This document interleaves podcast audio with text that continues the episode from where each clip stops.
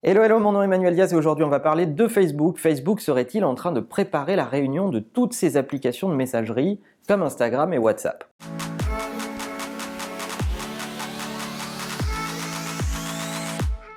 Alors vous le savez, Facebook, Instagram, WhatsApp, tout ça, ça appartient à Facebook. C'est la même maison. Et une chercheuse récemment, on vous mettra le lien dans la description, a remarqué que Facebook serait en train de réfléchir à réintégrer la partie chat, la partie messenger de Facebook dans Facebook lui-même, tel que ça existait auparavant. Et oui, parce que pour les plus jeunes d'entre vous, la partie messenger n'a pas toujours été décorrélée de Facebook.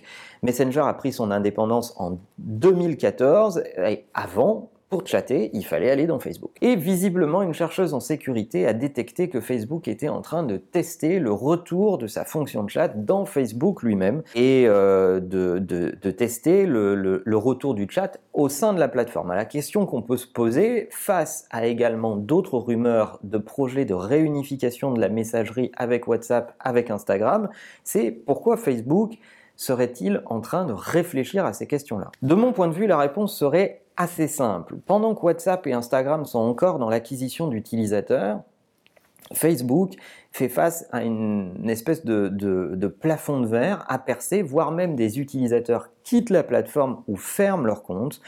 Et quand on s'intéresse aux utilisateurs qui disent fermer leur compte ou détruire leur compte, on se rend compte que beaucoup d'entre eux gardent Messenger pour continuer à chatter avec leurs connaissances et leurs amis sans forcément aller dans la plateforme.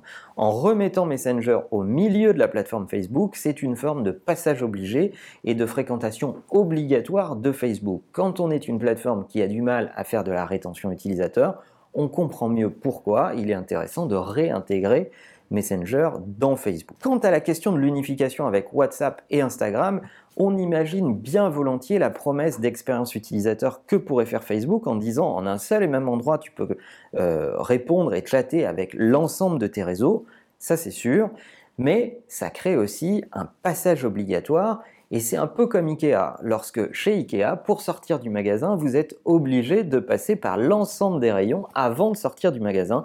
Là, Facebook serait en train de vous obliger à passer par la plateforme pour voir des publicités avant de sortir de la plateforme.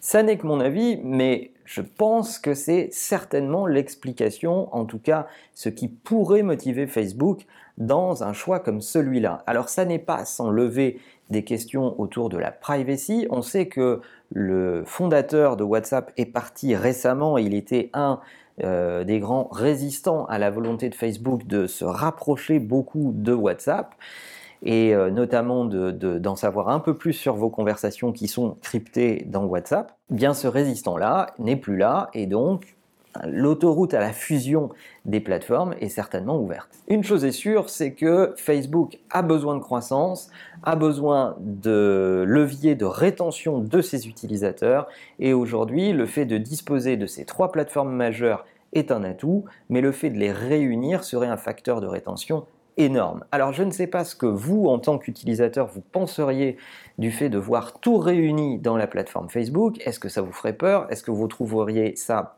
plutôt pratique? J'aimerais avoir votre avis sur cette question. Est-ce que ça vous fait vous lever des doutes sur euh, les, volontés de, de Facebook?